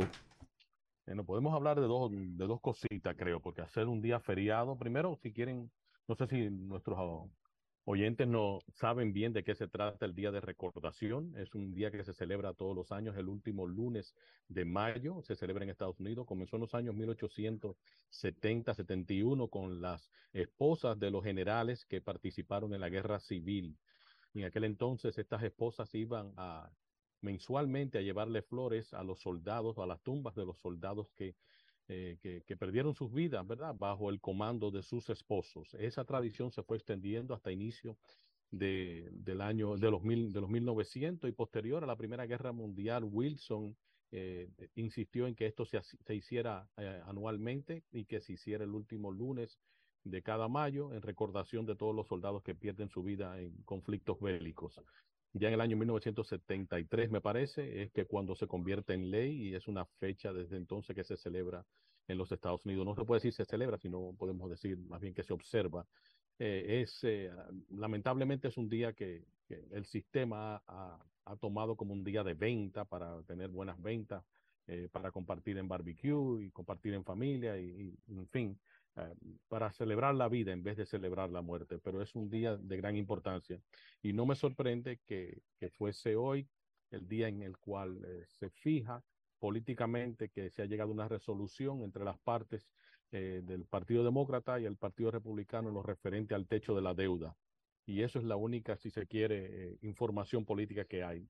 Los detalles interesantísimos, claro, como hemos hablado anteriormente, los Estados Unidos nunca ha dejado de pagar sus deudas y esta, esta, esta retórica política se, se envuelve como parte de las estrategias que los partidos de oposición utilizan en contra eh, de la administración que esté de turno eh, para obligarle a, si se quiere, a reducir sus gastos o para condicionarle sus gastos dentro del presupuesto eh, nacional. Rodolfo, ¿qué está pasando con, con el ala ultra conservadora de los republicanos que han cerrado filas en torno al ex marine acusado de asfixiar a un vagabundo de Nueva York? Ahí está Ron DeSantis y otras destacadas figuras que han convertido a este hombre, Daniel Penny, en un símbolo para arremeter contra los demócratas y así animan a financiar la defensa de este caballero. ¿Qué es lo que ha pasado? Mira, e- eso eh, lo, voy a tocar con pinzas porque el asunto de- de actitudes vigilantes o vigilantes en Nueva York viene desde los años 70. Incluso en Nueva York estaban los, los Guardian Angels, que fue un grupo de jóvenes que en los años, a finales de los años 70, eh, viendo que, las alcaldías no podían controlar el crimen dentro de los trenes, optaron por formar un, grupo y estos grupos se prestaban de manera voluntaria a, a, a, tener cuatro y cinco personas en cada ruta de tren para evitar eh, situaciones eh, como, como esta que sucedió de manera accidental, ¿verdad? Eh, los Guardian Angels de los años 70, no sé si alguna vez ustedes lo recuerdan, bueno, no quiero que se me caiga la cédula, pero eh, andaban con unas boinas rojas y, reitero, era, era un grupo de, vigilantes que requerían eh, de la asistencia de la policía y comunicaban a la policía de la, las situaciones que estaban pasando. Eh, desde hace, creo que hace tres años, eh, no, no, sucedió una situación como esta, pero es recurrente. El que no ha, no ha vivido eh, o, ha visitado New York fuera de, de, lo, de, de, de esa, esa aura del Manhattan, ¿verdad? Del precioso Manhattan, la gran arquitectura, ahora eh, por el Hudson, en fin, eh, entiende que es, un, es, es, una situación sumamente difícil, no es nueva. Eh, el hecho de que hayan asesinado a una persona tratando de calmarlo o tra tratando de evitar que esa persona impacte a, a, otro, ¿verdad? A otro transeúnte que, que, que, comparte cabina en el tren. Lo que sí es lastimoso es ver que políticos quieran capitalizarlo para recaudación de fondos. Pero es parte del comportamiento. Incluso recordamos como eh, los demócratas también lo hicieron cuando policías entraron a, a la casa de, de Briani y, y la, la asesinaron intencionalmente, ¿verdad? De manera, si se quiere, accidentada, eh, pero es un, reitero, no es una política con la que me siento identificado, no, no la propago, no la comento, prefiero mantenerme al margen porque creo que es de lo más bajo que puede hacer cualquier partido político, tomar un accidente como este para recaudar fondos. Rodolfo, quisiera por favor que nos comentara un poquito acerca de la construcción del Centro Cultural Dominicano que van a realizar en Nueva York de qué se trata y cuándo estará listo, si sabes algo de eso, porfa. Sí, claro que sí, claro. Eh, parece que cada, cada cuatro entrevistas que ustedes me hacen o, o, participación que tengo en el programa, termino citando la Agenda Integral de Cooperación y Desarrollo de la Diáspora. Pues dentro de esa agenda que le presentamos al presidente hace 18 meses, estaba pautado eh, que el gobierno dominicano eh, presentara apoyo o asumiera por completo la construcción de un centro cultural eh, de, para los dominicanos que vivimos en el Estados Unidos. Incluso se plantearon que se hicieran dos, uno en Nueva York y uno en el sur de la Florida. Eh, visto que eso tiene sus trabas, ¿verdad? Eh, los dominicanos que residen en Nueva York decidieron asumir esa, esa responsabilidad y ese planteamiento y un grupo de asambleístas que vienen siendo los legisladores del Estado lograron eh, apartar dentro del presupuesto del Estado 7.5 millones de dólares para la construcción de ese, de ese inmueble. Y posteriormente el, el alcalde de la ciudad de New York decidió que Nueva York podía apartar, como ciudad, podía apartar 10 millones de dólares para esa construcción. No cuesta 17.5 millones, eso va a costar mucho más que eso, pero el hecho de que ya de este lado nosotros tenemos el, los fondos necesarios, estamos esperando ahora que el gobierno de la República Dominicana, ya sea a través de de, de, ¿verdad? del componente de presupuestario para el año 2024 o, o la misma presidencia lo asuma. Eh, queremos que finalmente eh, hagan un match de ese monto, eh, porque ah, yo sé que el tema de, de, la diáspora es uno que tocamos, si se quiere, de hace tres años para acá. Yo sé que Peña Gómez durante años impulsaba mucho la idea de, de la inclusión de la diáspora, también Leonel Fernández en su momento, y todos los partidos entienden el gran poder, pero más allá de lo, de lo electoral, rara vez se entiende el rol de la diáspora dentro de, incluso del mismo desarrollo democrático de República Dominicana. Hay que entender que la democracia dominicana, por, por muchos héroes que tengamos en, en, el país, en gran parte puede, si se quiere, pudo, pudo existir o podemos disponer de ella y gozar de ella por, porque se creció en la diáspora, es decir, en Cuba, en México, en Nueva York, esos primeros intentos del Partido Revolucionario Dominicano surgen en la diáspora y es la diáspora quien, quien bien impulsa y si quiere hasta capitaliza esos ejercicios democráticos de lo cual gozamos hoy. Entonces, ese centro cultural no solamente va a ser un lugar para ir a ver gente bailando merengue, ni, ni para estar viendo eh, comparsas y cosas de ese tipo, sino verdaderamente para tener la historia de los dominicanos que, que estamos haciendo patria en casa ajena continuamente todos los días sin, importar, sin, sin olvidar nuestra, nuestras raíces. Rodolfo, ajá. No, sigue. Rodolfo. Adelante. En estos días se acerca ya una temporada de decisiones de la Suprema Corte de Justicia norteamericana. Vienen decisiones sobre el tema de- del alivio de la deuda de, de los estudiantes, que fue una de las principales promesas del presidente Biden. Enfrenta varios retos. ¿Qué crees? ¿Podrán, ¿Podrán tomar una decisión sobre este tema? ¿Será la promesa del presidente Biden de aliviar la deuda de todos estos estudiantes? ¿Se podrá concretar o no? Yo, yo, yo tengo mis dudas. Este, el Partido Republicano y los sectores de, si se quiere, conservadores, dicen que es, eh, está en contra de la Constitución el- el eliminar estas deudas de los estudiantes. En el pasado yo le he conversado a ustedes que estudiar en Estados Unidos en una universidad privada cuesta 199 mil dólares. Es una, educación de cuatro años. Una educación en una institución pública que son tan buenas como las privadas, simplemente que son públicas, eh, eh, anda por 88 mil dólares. Y cada estudiante o el promedio de estudiante graduado de universidad en los Estados Unidos de deuda, eh, si se quiere universitaria, anda por 40 mil, 42 mil dólares.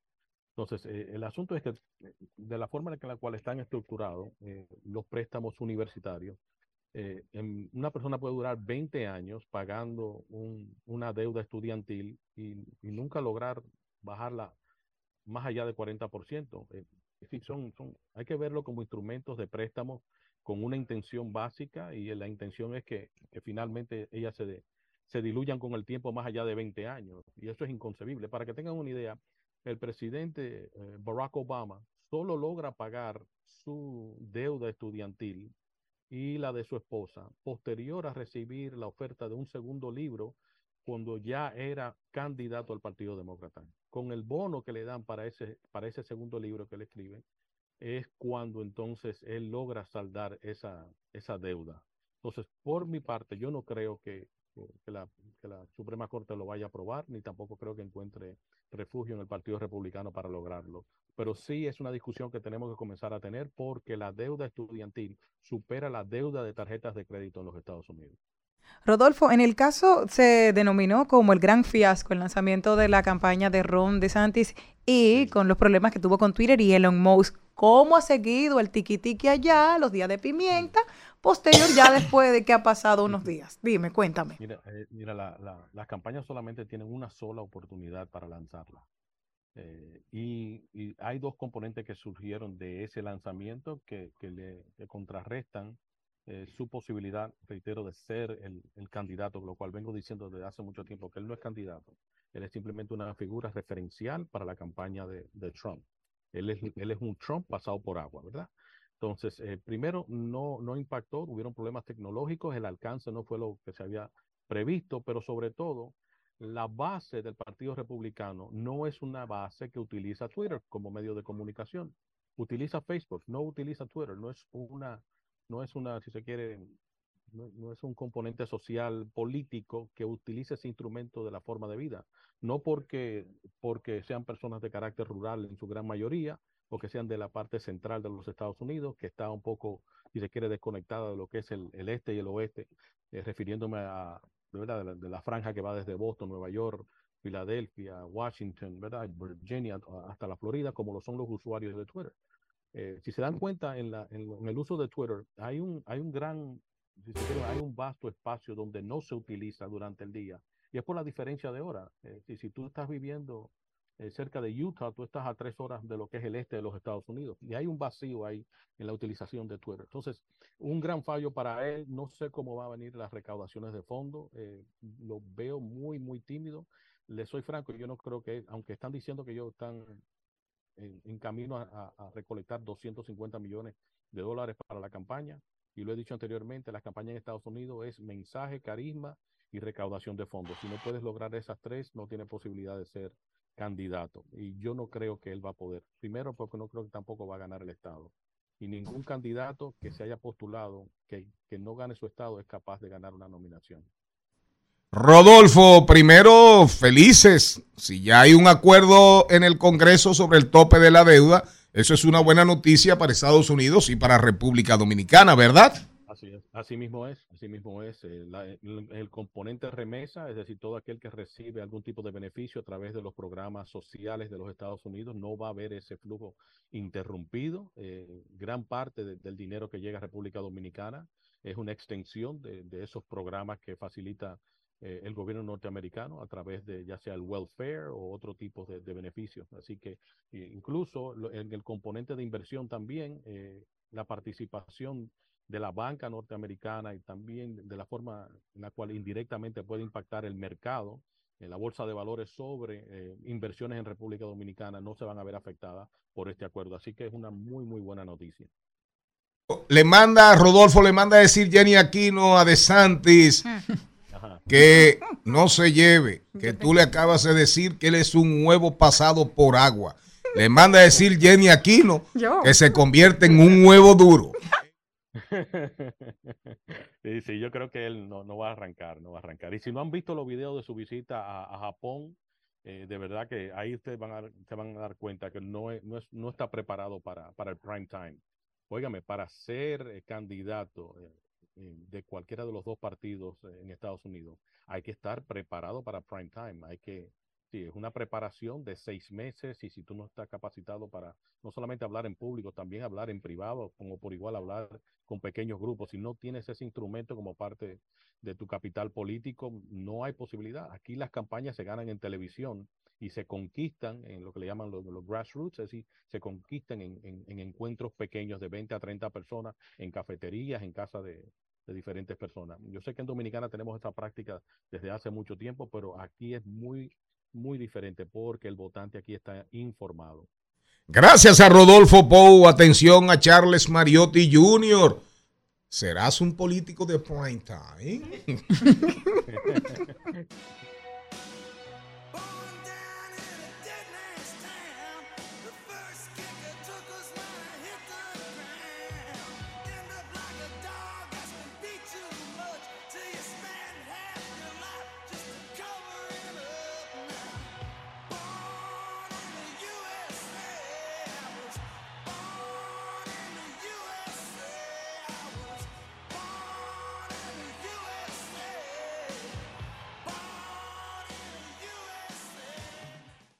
En al mediodía es bueno recibir buenas noticias. Es bueno recibir buenas noticias con Mariotti y compañía.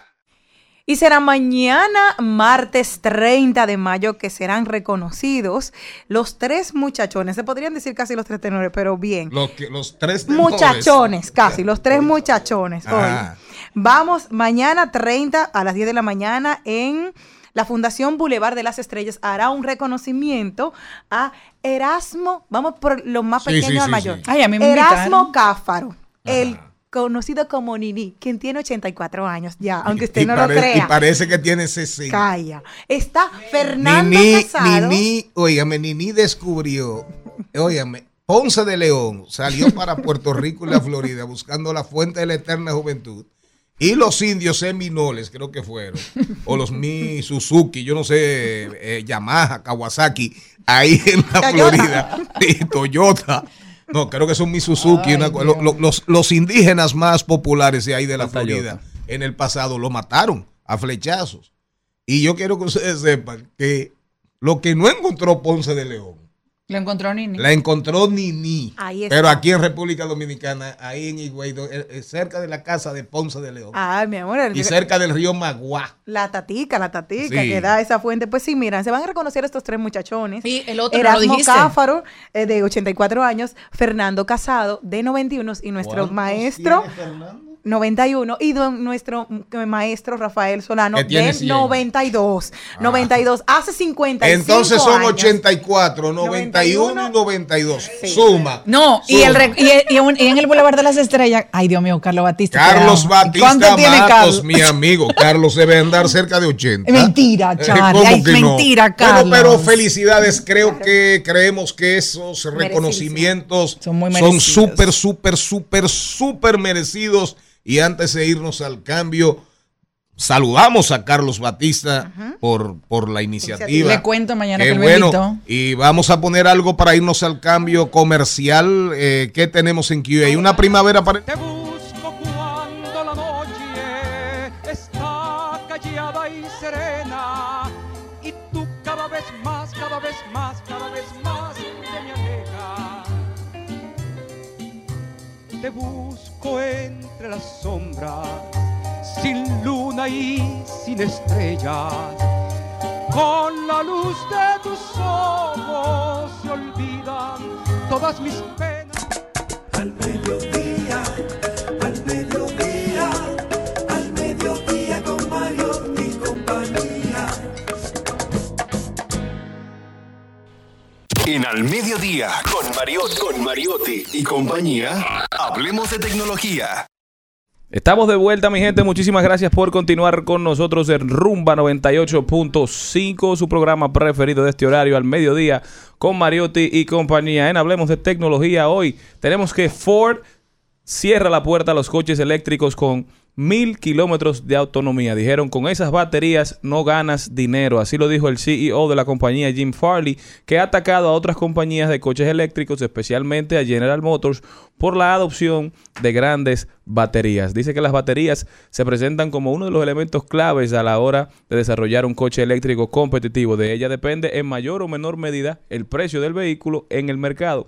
A este respecto, una batería de gran capacidad es el recurso para alcanzar largas autonomías, pero conlleva el inconveniente de que eleva el precio de venta. El objetivo para los fabricantes es equilibrar ambos factores. Ford se ha pronunciado a este respecto afirmando que las grandes baterías no son para ellos y abogan por otras de menor capacidad pero mejor optimizadas. Desde Ford aseguran que no pondrán en el mercado coches eléctricos de mil kilómetros de autonomía, ya que eso implicaría el uso de baterías más grandes y por ende de un mayor precio de fabricación y venta al cliente. Dice Jim Farley que durante años han trabajado en aumentar la eficiencia de los coches de gasolina. Es hora de hacer lo mismo, pero con los vehículos eléctricos. Es increíble eh, cómo agua, qué tan agua. encarnizada, qué tan encarnizada se está, se está tornando la, la guerra por el mercado de la movilidad eléctrica. Porque al principio, al principio, obvio, obvio, era el Tesla, Tesla, Tesla. Pero todos los grandes fabricantes del mundo están entrando en la, están entrando en la guerra. Y ahí está la presencia de BID. BID, que es el vehículo, el principal vehículo eléctrico de fabricación, de fabricación china, pero los dos monstruos norteamericanos, que son General Motors y Ford Motor, Ford, Ford Motors Company, ya están en una guerra abierta. Vamos a estar asistiendo a una, a una peleadita, a una guerrita súper, súper, súper interesante. Vamos a ver quién la gana. Vamos a ver quién la gana en los Estados Unidos. Adelante nos vamos porque cuando regresemos vamos a enderezar calles y a doblar esquinas. Al.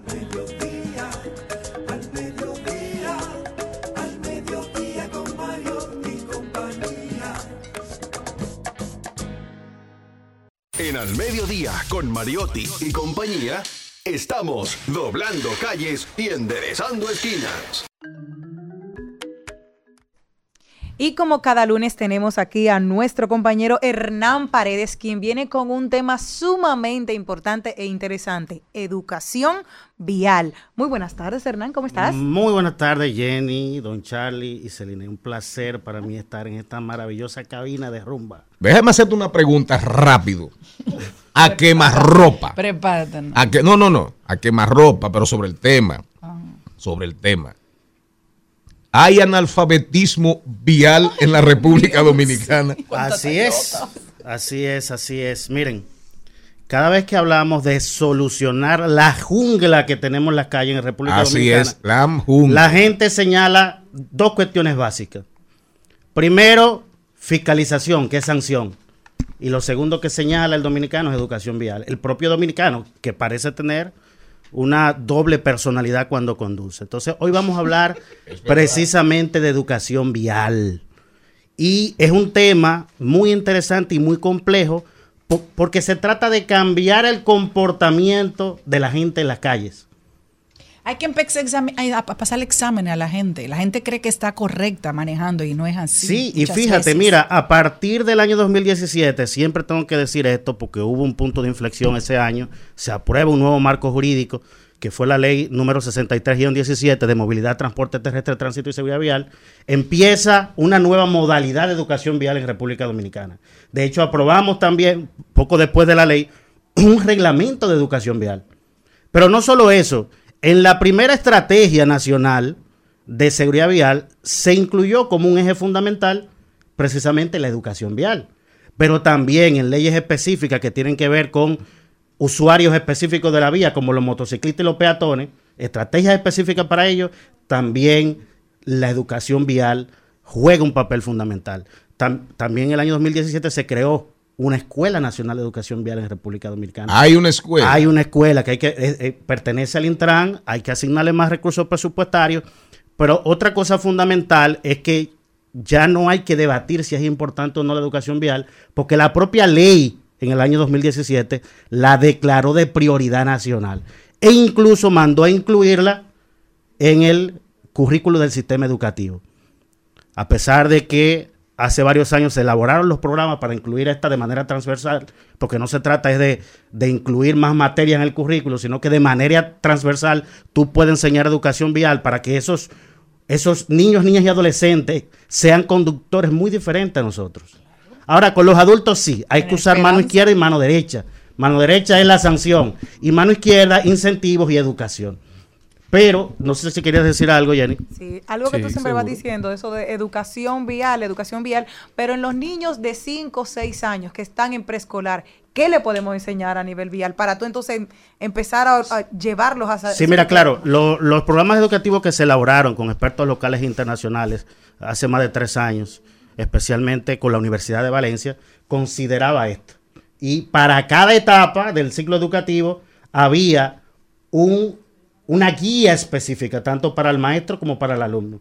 Pero también se creó el primer parque infanto-juvenil de educación vial, donde los niños pueden, está en Ciudad Juan Bosch, donde los niños pueden experimentar las diferentes roles en las vías, o ser conductor con unos vehículos preparados para ello, claro, o ser peatón, o ser incluso agentes de tránsito. Estos parques empezaron a implementar a partir del año 2018, pero queda pendiente que podamos llevar por lo menos parques móviles a provincias rurales del país donde los, ni- los niños puedan aprender esto. Otra cuestión importante que yo quiero eh, resaltar sobre la educación vial es que el reglamento que aprobamos, me parece que en el año 2019, si no me equivoco, 2019-2020, este reglamento divide o agrupa la educación vial en tres componentes. Una de formación que tiene que ver con una enseñanza instrumental específica para desarrollar aptitudes, con P, aptitudes, que es, por ejemplo, la que recibimos cuando queremos optar por una licencia de conducir. Tenemos que demostrar que tenemos los conocimientos técnicos, normativos, eh, como dije, de aptitudes, para poder optar por una licencia de conducir que no es un derecho como se cree en República Dominicana, es un privilegio. Lo que tiene que hacer un buen sistema de licencia de conducir es garantizar que ese Homo sapiens que va conduciendo un vehículo Bueno. sea racional. Ahora, esto es muy difícil. Decía el economista Richard Toller, premio Nobel de Economía, que el ser humano parte de la racionalidad a la irracionalidad de manera previsible y sistemática. Y esto es un experto de la rama de la economía conductual. Incluso él, en su libro Noche, él habla de arqui- arquitectura de las decisiones para tratar de lograr crear ciertos incentivos para que ese ser humano se comporte. Entonces, eso es lo que se busca con un buen, un buen sistema de licencia de conducir y a partir del 2017 empezó a instalarse en República Dominicana un, todo un nuevo sistema de licencia de conducir, precisamente para eso. Porque recuerde, lo hemos dicho mucho aquí, si nos vamos al enfoque ortodoxo del estudio científico de los accidentes de tránsito, podemos dividirlo eh, en sus en que sus causas se producen por tres factores generales, factor humano, factor vehículo y factor vía. Pero el factor humano te produce hasta un 92% de los accidentes de tránsito. Por lo tanto, tenemos que apuntarle a ese ser humano para que tenga un comportamiento deseado en la vida, en la vía. Y eso es lo que se busca con la aprobación a partir del año 2017 de varios reglamentos. Uno que tiene que ver con licencia de conducir, uno que tiene que ver con centro, centro de examen, de examen eh, psicofísico y otros que tienen que ver con cambiar el comportamiento de ese ser humano en las vías. Hay algo que para mí sería una de las cosas como que ya es, no se puede esperar más. En las autopistas, cuando uno está transitando, uno encuentra gente que está en el carril izquierdo eh, a cero millas, pero ella entiende que van correctamente. Entonces lo que hacen es, van paralelo, los dos, a cero millas. Entonces arman unos tapones. Uno le da cambio de luces, le toca bocina. Entonces entiende que el que está tomando esa acción es el que está mal. Y eso provoca mucho eh, eh, congestión en las vías de este alto tránsito. ¿De qué manera podemos decirle a la gente que ese carril no es para que usted se vaya matando? Porque tienen límites. Hay lugares que son 70, 80 y creo que hasta 90 límite de velocidad, pero no se puede ir a, a 20. Si pudiéramos pasarnos aquí la tarde dando ejemplos. Por ejemplo, la semana pasada, con las lluvias que hubo, la mayoría de tapones que yo vi fue por imprudencia de la gente. ¿Cómo solucionamos eso, Celine? como dije al empezar esta sección, mano izquierda y mano derecha. ¿Mm?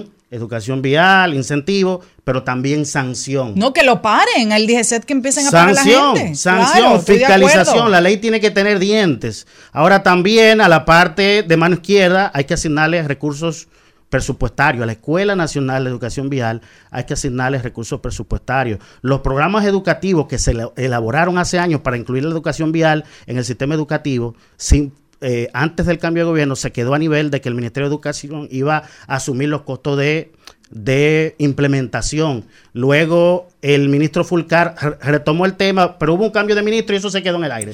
Lamentablemente en nuestro país, cuando hay cambio de gobierno o hay, que cambio, empezar todo o hay cambio de cabeza en un ministerio, ciertas cosas se quedan en el aire. Pero hay que asignar recursos presupuestarios para hacer entender a ese Homo sapiens que tiene que tener un comportamiento la vida. Por ejemplo, Celine, aquí los motociclistas se ponen el casco es por temor a una multa, Jenny.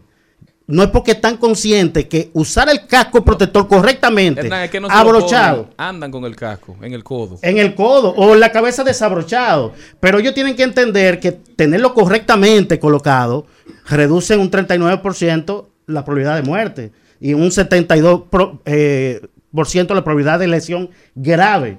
Los conductores de automóviles tienen que entender que tienen que ponerse el cinturón de seguridad. No es simplemente para evitar una multa. Tienen que comprender que el cinturón puede salvar su vida porque reduce la probabilidad de lesión grave o muerte entre un 40 y un 50%. La única manera de lograr que la gente entienda eso es a través de, de educación vial. Y un aspecto fundamental que yo quiero señalar es que es lamentable que el país, con la más alta tasa de muerte por accidente de tránsito, uno no ve en los medios de comunicación una campaña sistemática de educación vial. Actualmente, la única campaña de educación vial que yo conozco, bueno, en una emisora hermana de esta, del alcalde de Nueva York, Eric, Adams, y el comisionado de transporte. Pero tiene que haber una campaña local de educación vial, porque están muriendo más de 3 mil personas al año en nuestras vías. Repito, es la más alta tasa de muerte de Latinoamérica, segunda del continente americano y quinta del mundo. Entonces, concluyendo con tu pregunta, Celine, mano izquierda y mano derecha. Hernán, pero, pero, perdón, Celine, no es solamente todas las personas que fallecen, o sea, estos accidentes son la principal epidemia en República Dominicana. Pero a los que no se mueren, entonces se les va la vida en un tapón. O sea, yo creo que ahora mismo la principal queja de los dominicanos, junto con la inseguridad y el alto precio de la, de, la vida, es el, tema del tránsito. Señores, es una locura y ahí sí no podemos culpar a nadie porque lamentablemente las vías son limitadas pero nosotros tenemos que hacer mejor uso de ellas, de nuestra, de nuestra infraestructura vial, porque si seguimos como vamos, nosotros duramos más tiempo de camino a un sitio que en un sitio. una diligencia de 15 minutos, tú tardas más de dos horas para hacerla, eso es una cosa insostenible en el tiempo, además de cómo afecta no solamente la calidad de vida, sino también la economía de un país, porque una cosa que yo iba a hacer hoy, una diligencia que yo voy a hacer, yo lo pienso 20 veces para salir a hacerlo. Claro, y mira, está estudiado que la, la cohesión del tránsito influye hasta en la violencia doméstica. Y, como tú bien lo dices, ya fue medido, el tiempo de viaje promedio en, Santo Domingo es una hora y media. Yo Desperdiciamos rápido, tres horas diarias si tú nada más haces dos viajes. Exactamente. Durante el día. libre que tú tengas más cosas que, que hacer. Que Hubo una señora que me dio una insultada. Pero de tu- yo, y uno tiene que callar, imagínate. No hay que andar tranquilo. Educación No, vial. yo estoy saliendo, yo, yo estoy en la clínica haciéndome, bueno, whatever. Estoy saliendo, yo estoy parqueado Ah, lipo. Y ella quería coger mi parqueo. Lo que pasa era que estaba delante. Entonces ella se, par- se paró en medio de la calle, ¿cómo va a salir? Es decir, si tú estás delante de mí, linda, bella, preciosa, ¿cómo me voy para adelante? Hernán Mira. Paredes, educación vial. Hernán, lamentablemente el tiempo se nos acabó, pero ¿cómo puede la gente continuar esta conversación contigo? Mis redes sociales son arroba Hernán Dimitri con B corta al final y también pueden ver, verme de lunes a viernes de 5 a 6 por Voz Media Network, canales 85 de Claro y de Win TV. No se muevan de ahí, señores. Gracias por habernos acompañado. Hasta mañana, si Dios quiere. Por ahí vienen los compañeros de vida y cabina, nuestra gente de actualizando y algo más. Gracias por habernos acompañado. Hasta aquí, Mariotti y compañía. Hasta aquí, Mariotti y compañía. Hasta mañana.